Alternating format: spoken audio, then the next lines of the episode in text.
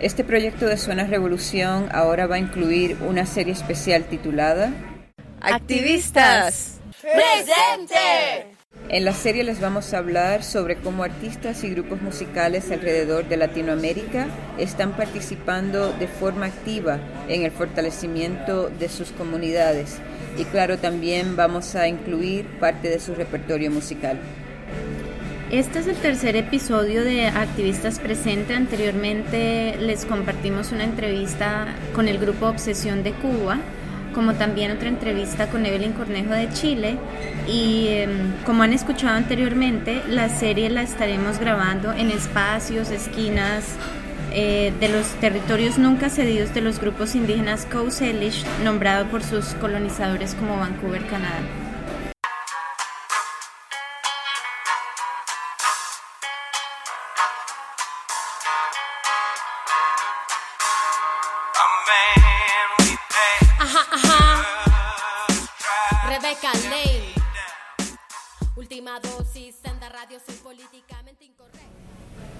Hola a todos, todas y todos. Mi nombre es Cruchasca Quiroz. Y yo soy Paola Quiroz.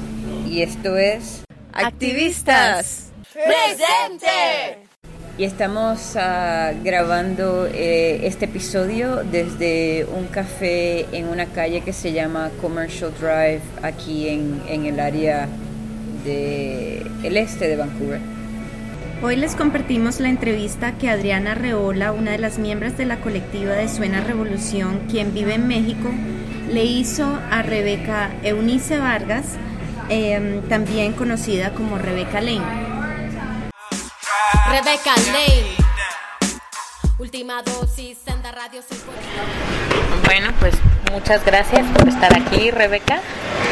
Este nos, nos da mucho gusto a nombre de Suena Revolución que nos colabores y que con, con esta plática. Y bueno, tenemos una serie de preguntas que nos gustaría que, que bueno, nos contestaras o que hablaras un poquito más o menos del tema.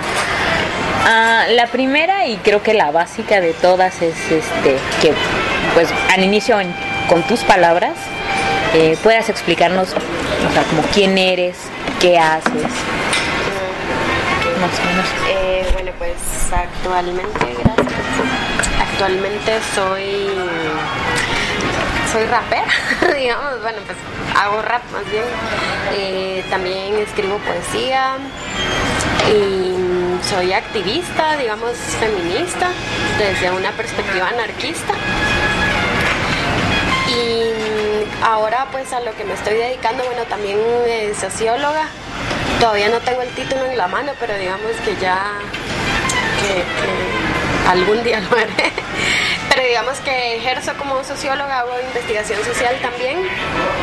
Eh, digamos, los últimos trabajos que he hecho han sido sobre todo enfocados hacia el hip hop.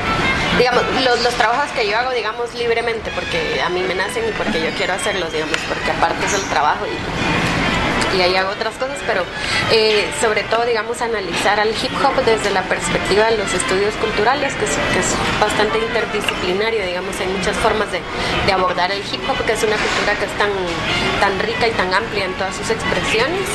Y, eh, digamos, bueno, en, en los últimos años también como activista feminista, que básicamente, o sea, la música fue la que me ha llevado a, estos espacios. Y más bien digamos que más que ser parte de algún colectivo o algo así, lo que estoy intentando, porque no es que ya se esté haciendo, sino que como en lo que estoy trabajando ahora un poco, es cómo las mujeres dentro del hip hop podemos trabajar juntas. Digamos, esto obviamente no lo puedo hacer desde una perspectiva feminista abiertamente porque a las, pues a las mujeres nos han enseñado que esto hay que tenerle miedo y muchas de las chicas pues cuando oyen el nombre se espantan y tal, pero sí eh, plantear los valores fundamentales, digamos, ¿verdad? La sororidad, eh, la lealtad con las compañeras, analizar también cuál es nuestro papel dentro, dentro de una escena que es dominada por hombres y etcétera. ¿Cuándo empezaste a hacer rap?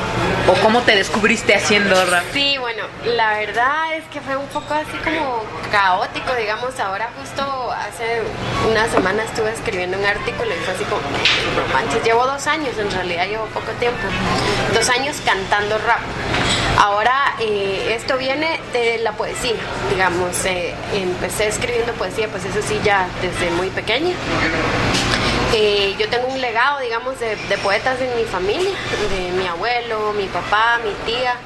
Entonces, bueno, y de hecho mi tía, ella fue, era poeta, eh, después se, se hizo guerrillera de una organización allá en Guatemala en los 80 y fue secuestrada y desaparecida en el, en el año 81. Y eh, de alguna forma, bueno, ella se llamaba Rebeca Unice y a mí me pusieron el mismo nombre, entonces de alguna forma yo sentía como una necesidad de continuar como que con ese legado, tanto de lucha como de, como de la poesía en sí misma, del arte. Y eh, hace ya pues unos cinco años más o menos ya empecé a escribir como Rebeca Lane, porque mi nombre es Rebeca Eunice Vargas. Y entonces cuando ya empecé a escribir como Rebeca Lane, pues ya, ya empecé un poco más en la exploración de lo que era mi propia personalidad, no tanto atada a la, a la figura de, de- de mi tía, sino más bien yo. Y ahí fue como que el descubrirme feminista en realidad, porque tampoco es que yo haya leído un manifiesto y hoy me convierto al feminismo, sino que fue como esas propias reflexiones que yo hacía acerca de mi vida, me, pues me empezaron a acercar más bien al feminismo. Entonces, esta poesía, digamos, ya, ya más feminista y ya un poco más también eh, consciente de lo que estaba sucediendo en ese momento en, en Guatemala, de- eh, pues ya me llevó poco a poco a escribir, digamos, una poesía un poco más rítmica. Rebeca Lane. Última dosis, senda radio, soy políticamente incorrecta. Y la poesía parece ser parte de, de la, el crecimiento y la evolución de muchos artistas, eh, no solo en el hip hop, pero en otras, otros géneros musicales. Eh, como Rebeca menciona, eh, una vez que, que empieza en la poesía, eh, mucha gente se autoanaliza, analiza también lo que está pasando en sus países, en sus comunidades y alrededor del mundo. Entonces, eh, una vez que hacen eso, pues empiezan a envolverlo también con la música, que es una parte bien importante de nuestra cultura. Y, y pues se hace esa fusión entre mensaje, como decía, entre palabra y ritmo. Y también es algo que otros artistas han mencionado que, que han empezado así como poetas y se han envuelto en la música, en el hip hop. Sí, y ahora queremos presentarles esta canción Adicta a la Poesía y es precisamente eso que estaba am, compartiéndoles Cruchesca, cómo Rebeca Lane encuentra en, en el rap un espacio para expresar ese duelo cotidiano que ella vive, el amor por las cosas y todo esto por supuesto que lo hace a través de la poesía y si escuchan esta canción es de por sí ya un poema completo, por supuesto dándole esa honra a la palabra como fuerza transmisora de un mensaje, en este caso el hip hop y el rap para Rebeca Lane.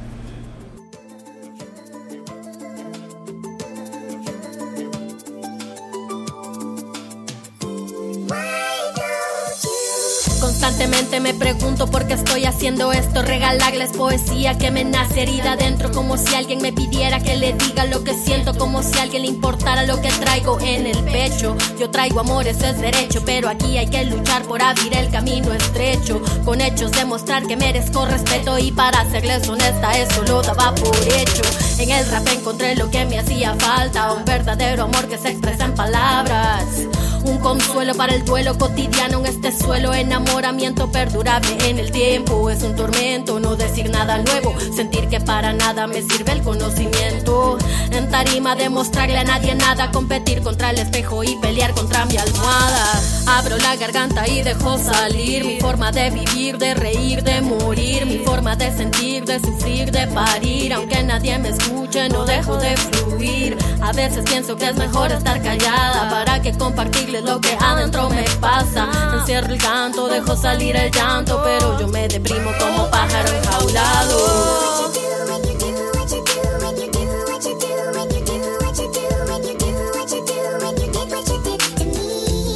Adicta a la poesía.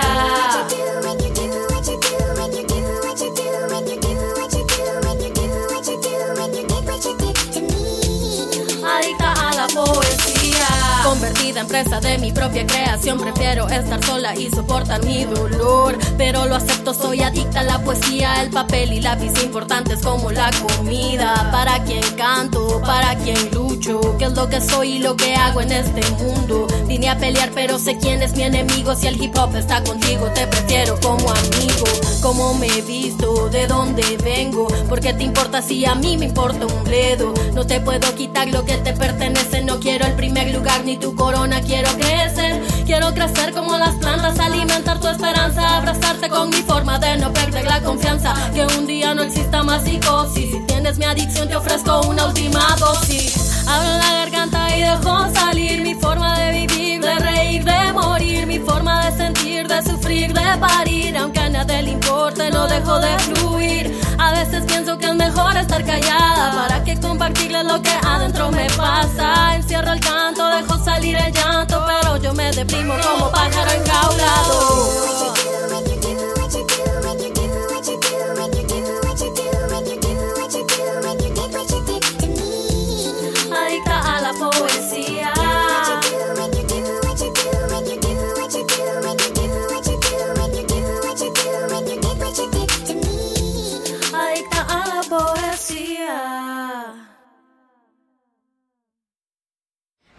Bueno, yo desde muy pequeña empecé en el activismo de calle, se le podría decir, porque, porque así era. Y yo me recuerdo que una de las cosas que a nosotras nos gustaba muchísimo era en las marchas y en movilizaciones o entre nosotros mismos compartir música rap. Porque era diferente a lo que habían escuchado nuestros, nuestros abuelos, nuestros papás, nuestras familias. Que ellos escuchaban que Guaraguao, que Luis Enrique Mejía Godoy, esta música centroamericana que digamos en, en los momentos de las luchas armadas era una música que tenía mucha mística para toda la organización social. Y luego venimos nosotros y empezamos a escuchar más rap, ska y toda esta música contestataria, pero ya en ritmos que a nosotras como que nos llamaban muchísimo más la atención y nos movilizaban mucho más también. Entonces como que la poesía poquito a poco también por mucha influencia del rap empezó a tomar sus propios ritmos. Y luego ya cuando me empecé a, investigar y a involucrarme un poco más en el hip hop desde, desde el elemento del conocimiento, que es todo este elemento de investigación y de, y de cómo fortalecemos nuestra cultura a través del conocimiento que generamos de ella. Entonces ya me empecé a vincular muchísimo más a raperos, raperas. Eh, me abrieron espacio en una radio de hip hop allá en Guatemala que se llama da-radio.com eh, y abrí un programa de radio que se llamaba Políticamente Incorrecta, que era como que mezclar varias cosas, ¿verdad? Tanto temas políticos, no solo hablando del contexto político, sino también de, los cuerpos, sobre todo. Eh, la poesía y la música. Entonces, esa radio quedaba donde también había un estudio de, de, grabación. Y allí conocí a los raperos con los que ahora tengo un crew que se llama Ultimados. Y digamos, bueno, como que a partir de ese encuentro decidimos empezar a trabajar juntos y sacar esta propuesta como, como Ultimados. Así. Entonces entiendo que hay una relación entre, bueno, y que es generacional, entre el rap y la movilización social en, en, en, en tu caso. En mi caso, sí. En mi caso particular. Y en el caso de muchos compos que, que ahora seguimos eh, también movilizados, digamos, en esos momentos teníamos una organización que se llamaba Bloque Antiimperialista. Te estoy hablando de 2004. Porque la hicimos a los 50 años de intervención norteamericana en Guatemala, cuando, eh, digamos, en 1954 la CIA organizó un golpe de Estado a la Revolución Guatemalteca. Entonces, a los 50 años, pues, jóvenes de diversas agrupaciones nos reunimos en, el bloque antiimperialista y empezamos a tener mucha acción de calle.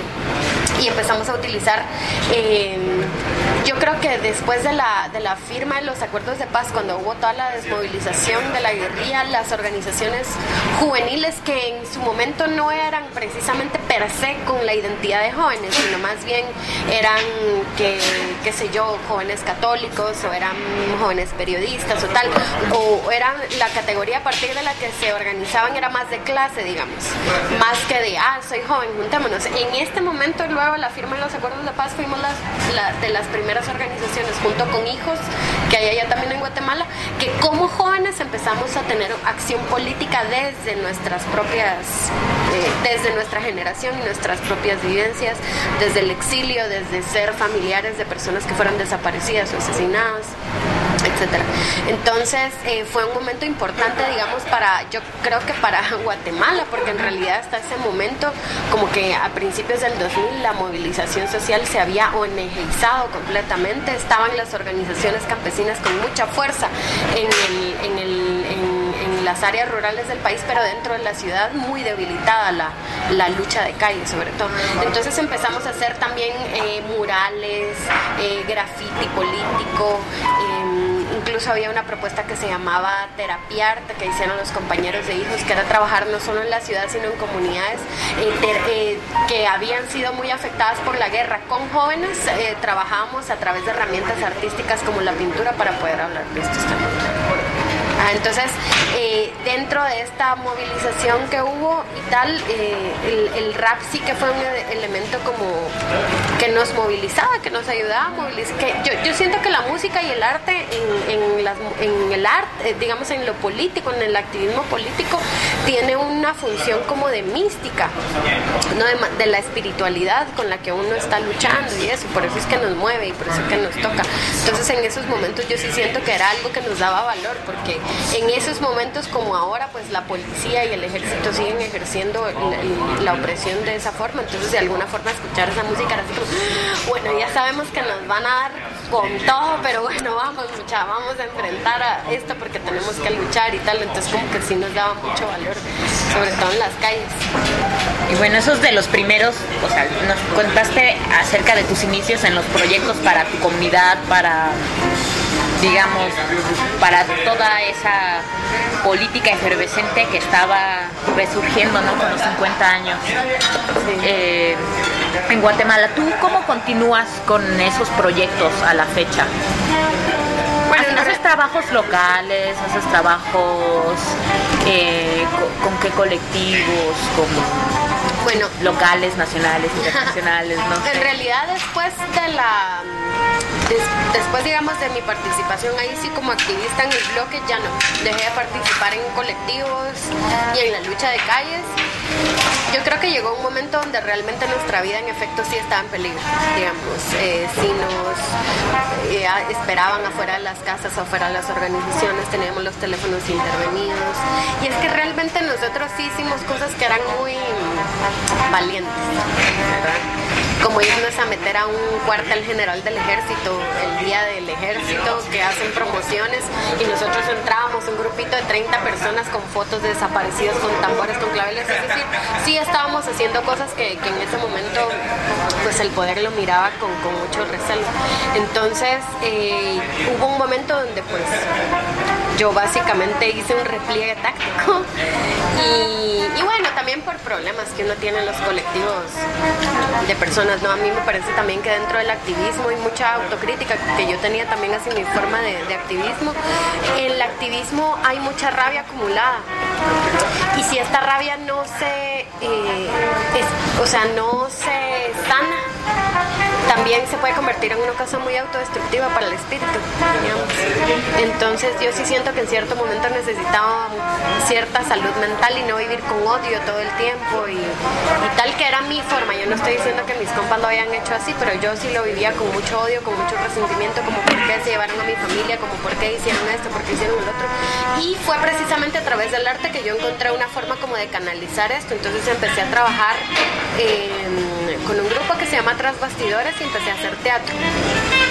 Y a través del teatro ahí sí ya era con un grupo de mujeres, entonces ahí fue ya también como que calándome un poco más la idea del feminismo. Y empezamos ya a tratar temas más como diversidad sexual en las mujeres, como relaciones de poder, em, como el papel que tiene la religión en nuestras vidas, o sea, era, ya, ya, era, ya era otro nivel de, de activismo político, digamos. Y bueno, y luego ya fue con la poesía, que no es que seamos un grupo de poetas ahí que estamos, que nos reunimos todos los días y tal, pero sí que eventualmente digamos, bueno, hay este evento, bueno, vamos a, vamos a leer poesía. O hay una movilización, vamos a leer poesía, digamos como que con la poesía empezamos a hacer este tipo de reivindicaciones también eh, políticas y también de recuperación de la memoria, porque muchos poetas fueron eh, poetas, escritores, artistas, fueron desaparecidos durante, durante durante la guerra. Entonces también como que reivindicar los nombres de, de Otto René Castillo, de Luis de León, de eh, Roberto Monzón o sea, como ya recuperar y luego el hip hop, digamos. Entonces yo creo que ahora mi acción más bien es a través del arte y es en el hip hop. Que la cultura hip hop en ningún lugar del mundo está politizada, digamos, eh, en como cultura general. Pero yo creo que mi sueño es que a través, yo, yo siento que yo en algún momento vi en el hip hop esa fuerza movilizadora que tiene el arte para juntar a tantos jóvenes y que no, o sea, aunque no estamos hablando eh, sobre nuestro contexto político, sí que estamos haciendo un ejercicio político al decir, bueno, yo quiero bailar, no quiero ser pandillero, eh, o yo quiero cantar lo que está pasando en mi barrio, la, la violencia que la policía ejerce con nosotros. Eh, o etcétera, etcétera. Yo quiero contar lo que está sucediendo en mi país, yo quiero contar lo que como mujer a mí me toca vivir, etcétera. Es decir, es un ejercicio político, pero no es politizado. Entonces yo creo que ahí, es donde estoy haciendo ahora mi activismo directamente, pero también digamos siempre eh, trabajando de cerca las organizaciones que están denunciando, por ejemplo, eh, que, eh, que sí hubo genocidio o ahora con lo de la puya, o etcétera. Digamos, nunca me he desvinculado realmente de la lucha. Perfecto. Pues yo tenía aquí esta pregunta, ¿qué rol ha ido tomando tu música y tu poesía en, tu propia vida, en la vida de tu comunidad? Ya me contestaste más, o sea, muchísimas cosas, ¿no? Que ha sido algo que te ha permitido tener una catarsis, ¿no? Sanarte, espiritualizarte, sacar esa rabia que tenías pero también que te ha permitido politizarte de muchas maneras. Bueno, eso, eso lo has vivido tú, pero también cómo crees que, que podría servirle tu música, tu poesía a, tu comunidad, a la local y la ampliada, no sé. Yo creo que eso es como algo que sucede. A mí me parece muy bonito, por ejemplo, que hayan mujeres, eh, me contó una tica, una costarricense, me contó que ella estuvo en un encuentro de lesbianas feministas en Nicaragua y que conocía a unas niñas de 16 años y que estaban como que en este espacio de intercambio y cuando le dicen, y bueno, ¿y tú cuál es tu, como que cómo empezaste a, entrar en el feminismo? Ah, yo con Rebeca, ¿y con Rebeca quién? Le decía, con Rebeca Lane. Y yo, ay, no, me llené de una alegría porque yo, o sea, ya, ya hay chicas que están tomando de referente y conozco bastantes también que después de escuchar algunas canciones dicen, sí, yo soy feminista también. Digamos, cuando escuchan, por ejemplo, Mujer Lunar y todo lo que estoy diciendo y dicen, claro, yo también me he sentido así, a mí también me ha pasado eso y a mí también me enoja y yo quiero luchar y yo estoy desde mi posición acá, mujer en lucha, porque no soy una mujer sumisa, porque estoy haciendo lo que yo quiero, yo también soy feminista. Eh, yo creo que el arte tiene un, un poder sanador y movilizador precisamente porque la colonización fundamental que tenemos, yo creo, una de las colonizaciones fundamentales más bien es a través de la mente, no a través de lo racional, a través de los discursos. Y cuando una entra, y esa es una diferencia que tenemos nosotros con generaciones anteriores, cuando tú entras con el mismo discurso que tenían tus, tus abuelos o tus papás o lo que sea, es eh, mientras haya pueblo habla de revolución, yo lo pongo en una pinta o yo lo grito en una consigna para esta generación que yo tengo acá no significa absolutamente nada y para ellos será súper importante. Entonces, cómo estos discursos se han ido banalizando, han ido pasando de, moda, por así decirlo, han ido cambiando los códigos culturales también a partir de los cuales nos movilizamos. Entonces, eh, yo sí creo que lo que estoy haciendo a través del rap y a través de la poesía es un poco actualizar esos discursos, digamos, y llevarlas hacia códigos que nos puedan movilizar dentro de esta generación.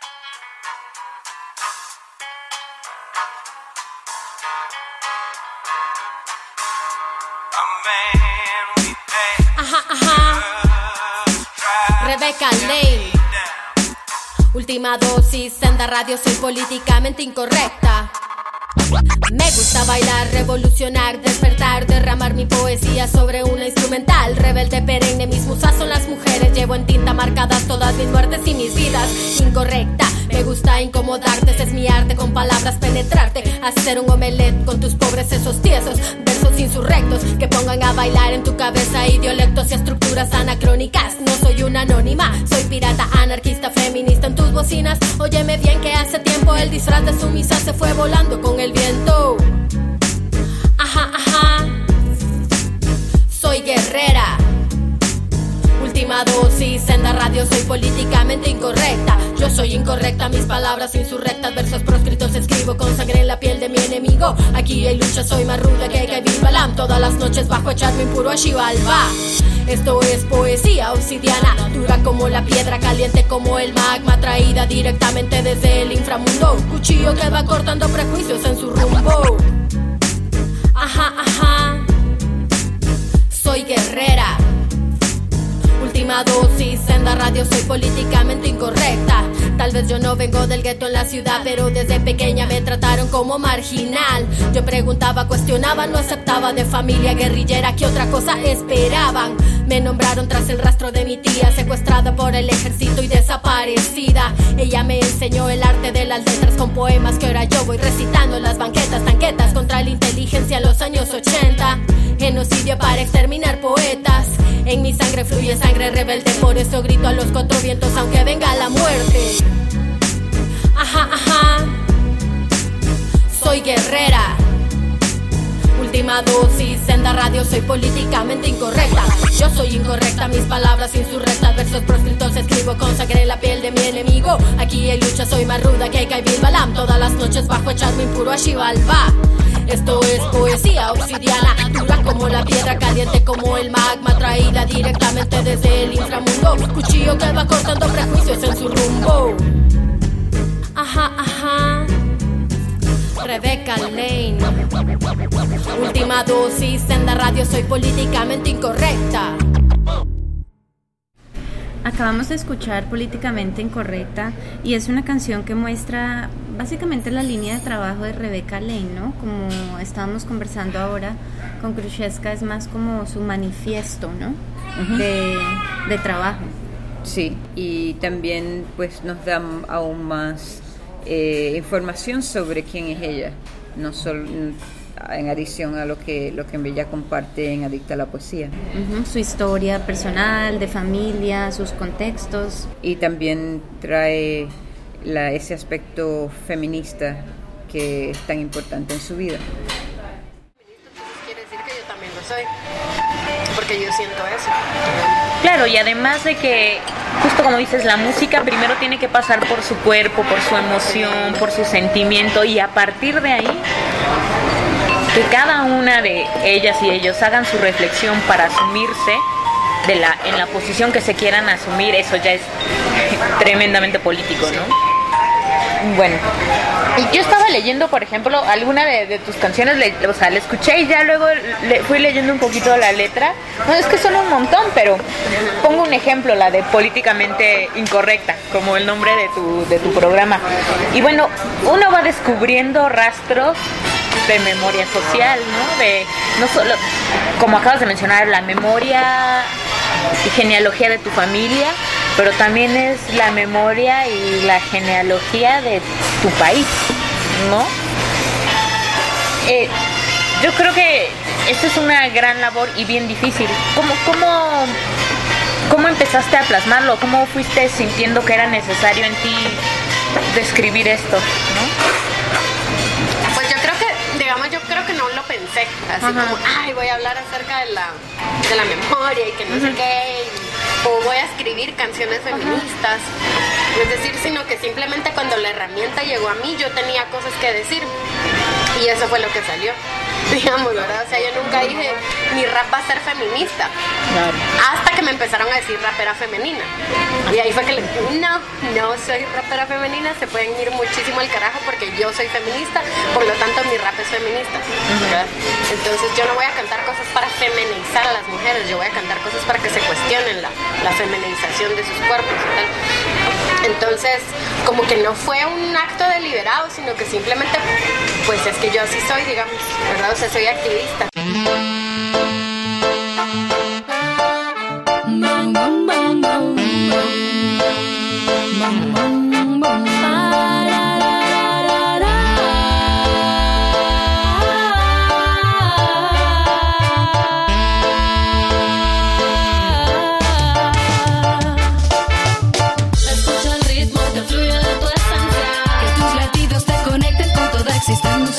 En armonía con tus sentidos. Recuperando lo que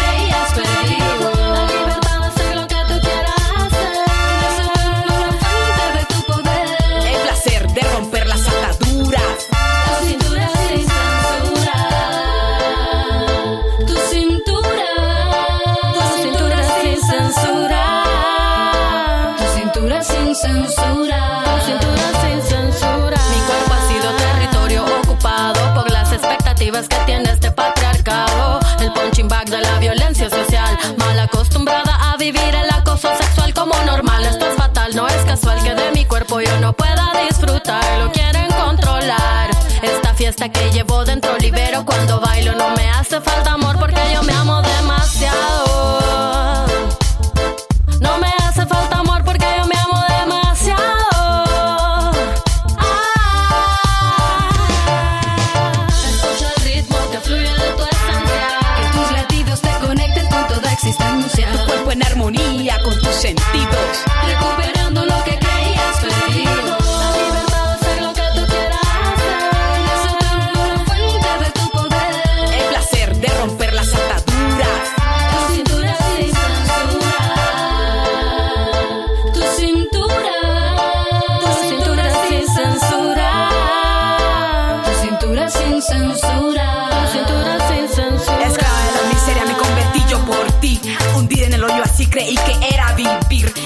Que entendí que los ojos son fijos en mí.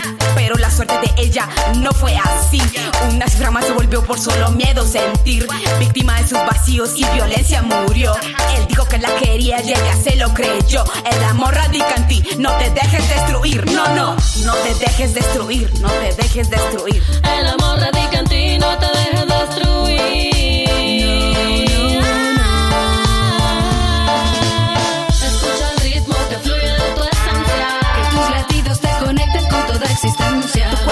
armonía con tus sentidos. Recuperando lo que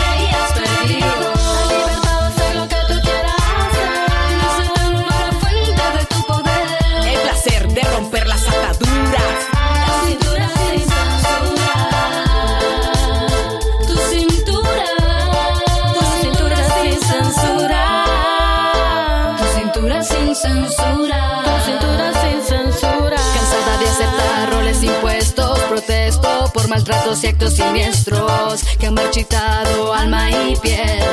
Ya no más ser marioneta de él. Corta los hilos que controlan tu voluntad. Empodérate, goza de tu libertad. Eres dueña de tu cuerpo entero. Baila, sueña y ríe, pero ámate primero. Ámate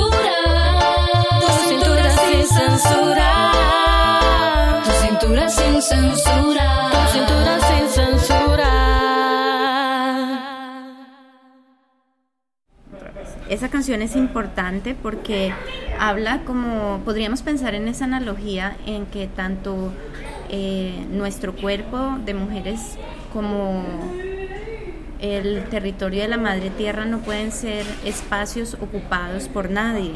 Y también es una invitación a adueñarse del cuerpo con esa prórroga que ha tenido el movimiento feminista de este cuerpo es mío, como lo, lo ha estimulado el movimiento a, a lo largo de, pues, de su desarrollo.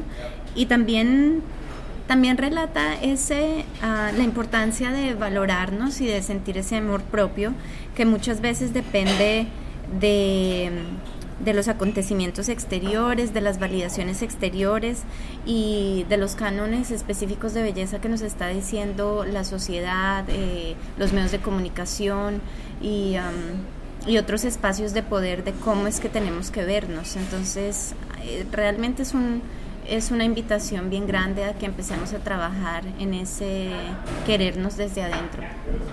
Y también, pues, eh, nos invita, como dice, a cuestionarnos a nosotros y cuestionar los prejuicios que tenemos eh, internalizados de cómo, cómo somos ¿Cómo como mujeres, ya, cómo las mujeres deben verse, deben actuar y pues eh, hace algo, lo, simplifica en vez de verlo como algo complejo de ser humano y de ser mujer. Bueno, y sí, Adriana eh, pues conversó bastante con Rebeca acerca de la situación también, hablando de eso que estamos diciendo del territorio, ¿no? De cómo el cuerpo de la mujer se ha convertido en un territorio tomado, pero también los, los territorios geográficos. Ellas tuvieron la oportunidad como de conversar qué es lo que está pasando en el contexto sociopolítico en Guatemala, ¿no? Y, um, y cómo Rebeca todavía tiene esa visión de que tristemente la guerra en su país no ha acabado. Sí, sí, y, y pues eh, es algo que es bien complejo como la situación, como dice, sociopolítica en todo alrededor del mundo.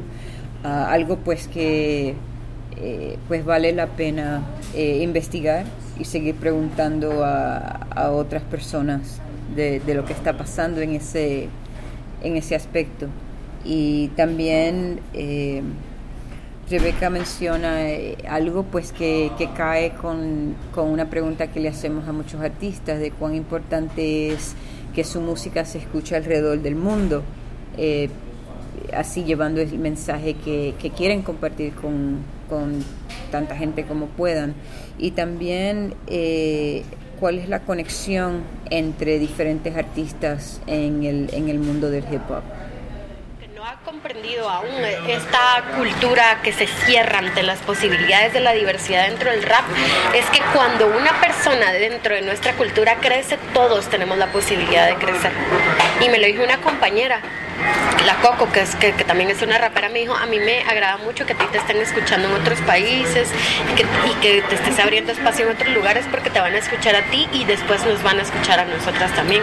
Es decir, yo siento que lo que falta es esa visión colectiva y eso no pasa solo en Guatemala, eso pasa en la cultura hip hop alrededor del mundo, esa visión colectiva de que cuando uno crece todos podemos crecer, pero depende de la visión colectiva que nosotros tengamos, es decir, no es aprovecharnos de, del éxito de otra persona, sino es cómo colectivamente nosotros trabajamos para que se reconozca lo que estamos haciendo como colectivo.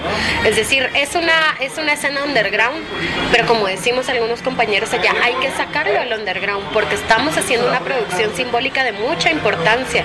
Estamos invirtiendo tiempo, estamos invirtiendo dinero, nuestras vidas mismas en una cultura que está produciendo cultura.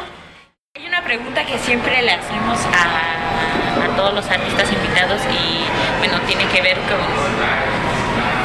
también con una metáfora musical y es eh, qué sonido o qué instrumento musical, qué género de música te suena revolución. Hoy el rap, definitivamente. El rap, sí. Yo creo que es lo que me ha movilizado, pues lo que me ha ayudado a movilizarme, pero también lo que me ayudó a mí a salir de lo que me ayudó a mí a sacar mis armas.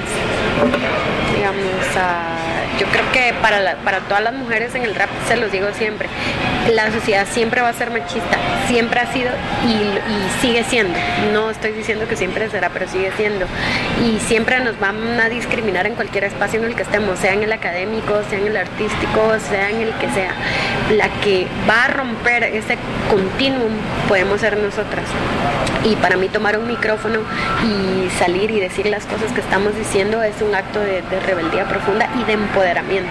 Sobre todo una mujer que pasa por el micrófono no vuelve a ser la misma. Pues muchas gracias Rebeca.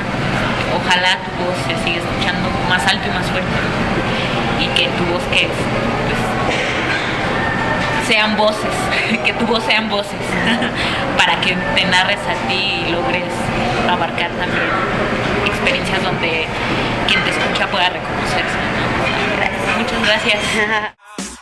Rebeca Lane.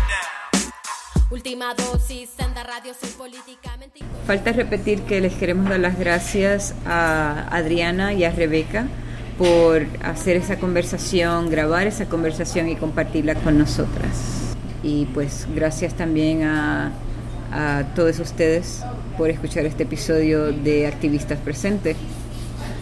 Y eh, lo, lo bello de esta entrevista también es entender que el activismo puede ser accionado desde diferentes frentes, ¿no? Como trabajo comunitario, movilización social, las luchas de calle, eh, propuestas artísticas y desde ahí se pueden encontrar muchos como, como hilos de acción para que se pueda generar una diferencia en la comunidad. Así es que si ustedes conocen más artistas como Rebeca Lane o los anteriores artistas que entrevistamos en estos episodios, pues nos contacten y nos cuenten a través de nuestros medios sociales eh, como Facebook en Suena Revolución o Twitter con Suena Revolú. Em, que nos compartan y nos cuenten de otros artistas que posiblemente nosotros podríamos entrevistar o ustedes desde sus países o donde están pueden hacerlo también. Sí, también se pueden comunicar con nosotros a través de nuestro correo electrónico que es suenarevolucion.gmail.com y sí, cualquier contribución que quieran hacer a este proyecto, pues bienvenidos sean. Y no olviden también visitar nuestra página web que es www.suenarevolucion.org. Ya, y es importante para nosotros seguir compartiendo con todos ustedes la conexión entre la música, el activismo y las comunidades.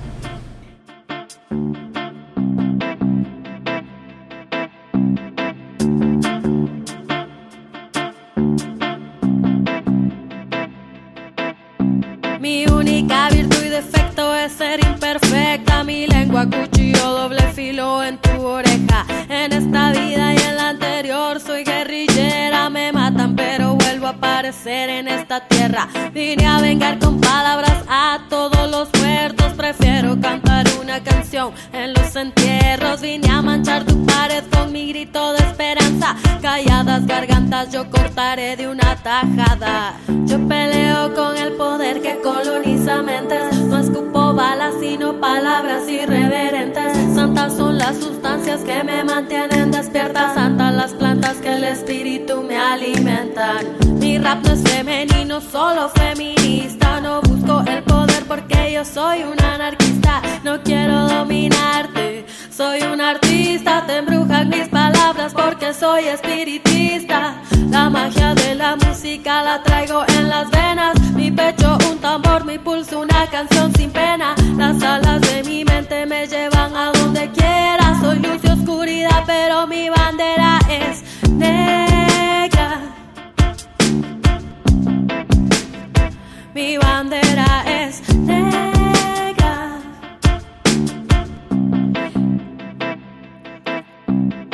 Mi rap no es bueno porque sea femenino. No le pongan a mi arte esos malditos prejuicios. En tarima con tacones no es porque sea culito. Me gusta verme guapa cuando canto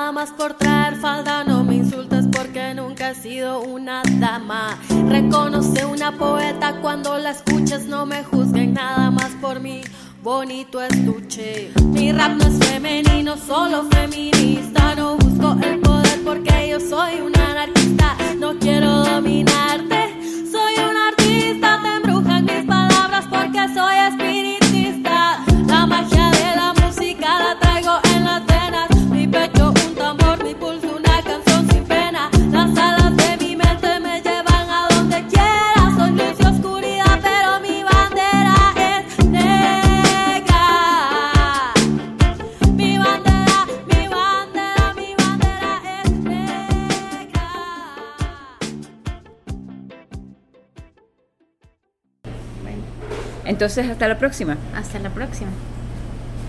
y ya, ya nos vamos.